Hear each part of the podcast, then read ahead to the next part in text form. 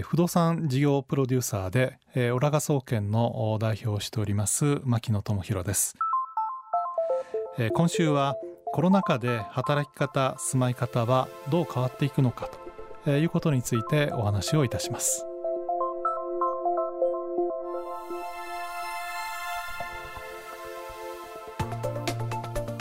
未来授業。今週の講師は牧野智博さん。ボストンコンサルティンググループ三井不動産を経てオラガ総研株式会社代表として不動産などのアドバイザリー市場調査や講演活動を積極的に展開。さらにこの7月からは全国渡り鳥生活クラブという月額定額制の多拠点居住サービスをスタート。新たな暮らし方住まい方を提案しています。今日はテレワーク在宅勤務の急激な普及を経て次に起きつつある変化について。未来授業2時間目。テーマは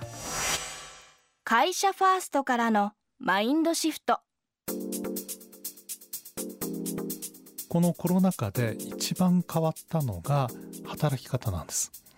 で働き方がどう変わったかというとえ当然、え会社に来ることができないので、え在宅で勤務しようと、まあ、いわゆるテレワークを推進しようと、えいうことになったわけです。今までテレワークっていう概念がなかったのかというと政府が唱えていた働き方改革の中でもテレワークっていうのはしっかり書かれてるんです。まあ、具体的に言いますと、え介護をなさっている方とか子育てが忙しい方がなかなか労働市場に入ってこれないので、えこれをテレワークという手法を使うことによって、え労働マーケットにどんどん参加してくださいと。いうようなことが、えと国の指針にも示されてたんですが今回のコロナというのはこの臨時的なあるいは補完的な業務ではなくえー、日本国中どころか、まあ、世界中でって言っていいと思うんですけれどもテレワークの社会実験やっちゃったんですね。えー、したがってあの会社は偉いとか偉くないとか関係なく、えー、上は会長さんから下はあ一般の社員まで、えー、全員がこのテレワークに取り組んだっていうのが一つ大きな、えー、エポックです。でその結果として生まれたのがテレワークでほとんどの仕事ができてしまったってことです。でテレワークでこのほとんどの仕事ができたということは仮に、えー、コロナが、えー、もう収まった後も実はテレワークのままの方がいいんではないかという業務が、えー、とかなり出てきちゃったっていうところに、えー、まずこの働き方改革どころか働き方が革命的に変わってしまったっていうところに大きなポイントがあります。でこの働き方が変わるということはえー、人々の、まあ、これを僕はマインドシフトって呼んでいるんですけれども、えー、この緊急事態宣言が解かれた後ももう会社には通勤したくないっていう人が出てきましたし会社の中にはこれを非常に合理的に捉えて、えー、それだったらば、えー、都心のオフィスは小さくする。あるいは極端に言うともうなくして、えー、みんながテレワークで、仕事をすれば、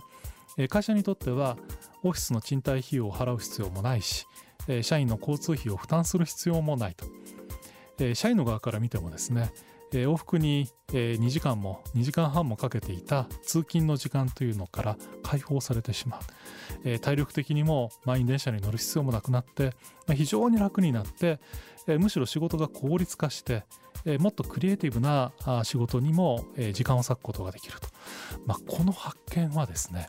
えただ単にコロナがやってきてお客さんが来なくなっちゃった。コロナが去った後またお客さんが戻ってくるだろうと思っている、えー、ホテルとか宿泊あるいは商業、えーと、こういったあこの業界とはですね全く違う。つまり今までの当たり前で思と思っていた生活様式が変わったところにあの私は大きな意味があると思ってます。つまりテレワークの急速な普及は通勤出社だけでなく毎日オフィスに出向いて働くことの意味まで考え直すきっかけになったということです。そしてこのマインドシフトは次のマインドシフトにつながるといいます。でこのマインドシフトの流れというのは働き方だけが変わるのかというとそうではないんです。今例えば湾岸地区の高層マンションに住んだり、えー、なるべく、えー、この駅から近いそれから職場である、えー、大手町やあるいは日本橋や渋谷に、え、電車で何分で着けるのかと。よくマンション選びは駅から徒歩5分以内あるいは7分以内が限界だと、えー、いったようなことが、えー、よく言われたんですけれども